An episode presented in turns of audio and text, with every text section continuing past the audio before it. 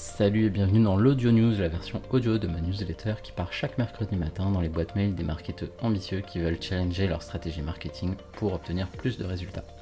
Le sujet de cette semaine, pourquoi mettre les gens dans des cases va t'aider, et le dernier sujet que je vais évoquer avant mes vacances, et je vais donc reparler cette semaine d'un des dadas du marketing, quelque chose qui a malheureusement eu tendance à se perdre au fil des années, c'est dommage car c'est une technique qui permet de drastiquement augmenter la valeur par client.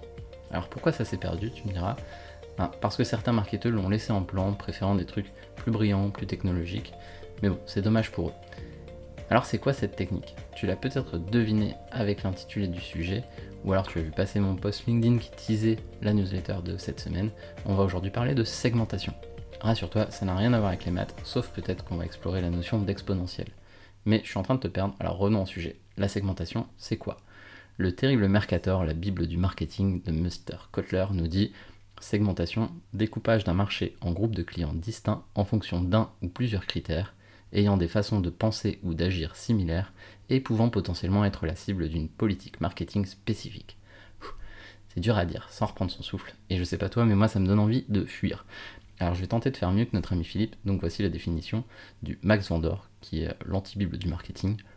Segmentation, découpage sensé d'une population de prospects et clients permettant d'adresser des messages pertinents et bien timés auprès d'un groupe homogène d'individus. J'espère que ça sonne un petit peu mieux, même si ça reste un peu du charabia.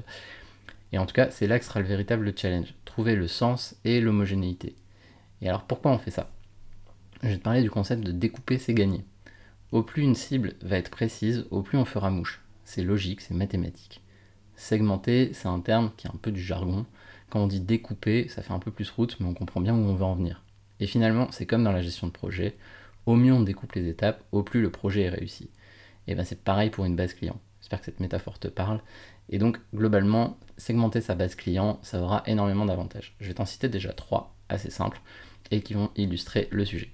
Déjà, l'augmentation de la valeur client. On en a parlé rapidement en intro, mais segmenter sa base, ça veut dire homogénéiser ses populations. Je parle à un même groupe d'individus, donc j'ai plus de facilité à trouver les bons mots, les bons appels à l'action. Résultat, ça convertit. Selon une étude de MailChimp, on parle de taux de clic 41% plus élevé sur les emails segmentés versus les emails génériques.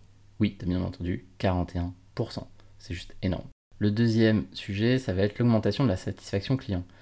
Souvent opposés, valeur et satisfaction sont pourtant les deux éléments positivement impactés par une bonne segmentation.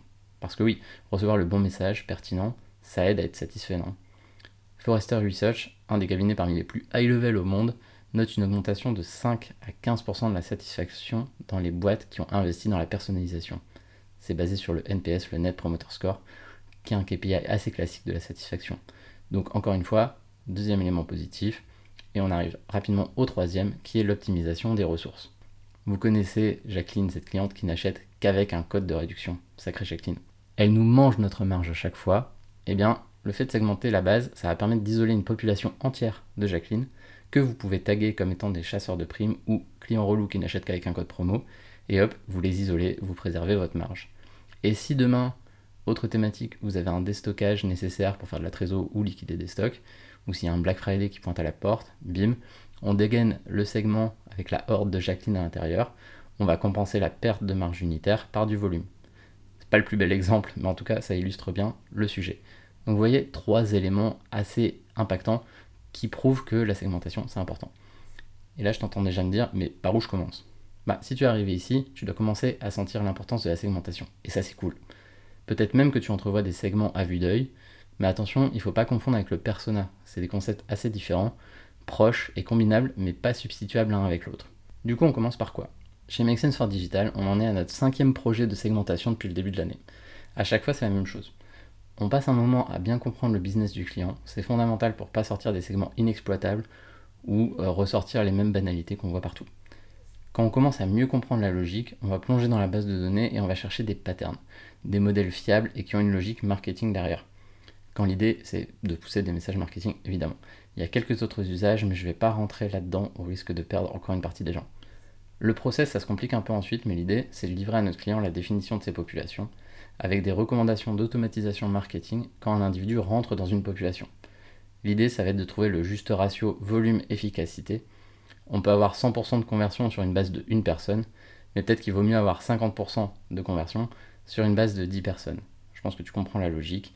On va chercher le point d'inflexion à partir duquel ça vaut plus le coup de surdécouper. Si la structure d'un audit de segmentation, ça t'intéresse, on en parle avec plaisir, je peux même t'envoyer tout ça. Et dernier avantage bonus pour ceux qui ont suivi jusqu'ici, c'est l'augmentation de la délivrabilité. On est dans une période où les coûts d'acquisition augmentent, et donc être sûr d'avoir ces emails qui tombent en boîte principale et non en spam, ça n'a pas de prix. La segmentation, ça va aider à aller dans cette logique-là. Et enfin, dernier dernier bonus, on a un livre blanc qui sort du four avec les principaux flux automatisés qu'on peut mettre en place par exemple sur Clavio. Je mets le lien dans la description de l'épisode et quant à nous, on se retrouve très bientôt.